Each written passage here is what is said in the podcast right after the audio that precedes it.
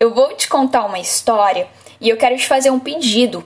No final desse cenário que eu narrar para você, me fala nos comentários o que que você faria. Qual que é a sua posição?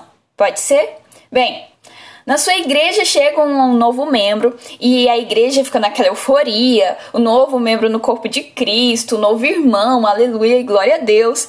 Mas na medida em que você conversa com esse novo membro, você percebe que ele segue uma teologia liberal. E o que é a teologia liberal? Em rápidas palavras, a teologia liberal ela conclui que a nossa história é causa e efeito o sobrenatural não atua mais na realidade. Deus não intervém mais na nossa história. Então a teologia liberal ela relativiza a Bíblia, relativiza alguns milagres de Jesus. Nem tudo aconteceu da maneira que está narrado assim. Então você fica muito preocupado com esse novo membro.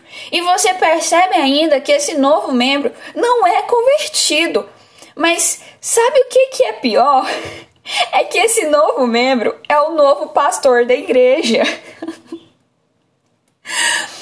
e aí? O que, que você faria diante dessa situação? Você tem um novo pastor que chegou para tomar conta ali da igreja, desse rebanho, e você percebe que além do pastor seguir a teologia liberal, ele não é de fato convertido. O que que você faria? Você sairia da igreja? Você permaneceria? Iria até o conselho? Qual que é a, a sua ação, a sua resposta diante deste cenário? Bem, eu não vou te contar o final da história hoje, eu vou deixar para próxima segunda-feira, porque eu de verdade quero saber o que que você faria. E eu já quero adiantar que essa é uma história verdadeira. Então, sim, ela tem um final verdadeiro. Nada de ficção. Uh, mas é isso. Que o Senhor Jesus possa te abençoar, abençoar a tua família. E eu te aguardo para o próximo Fala Lari daqui uma semana para saber o final dessa história. Não vale pesquisar, certo? Podemos combinar assim?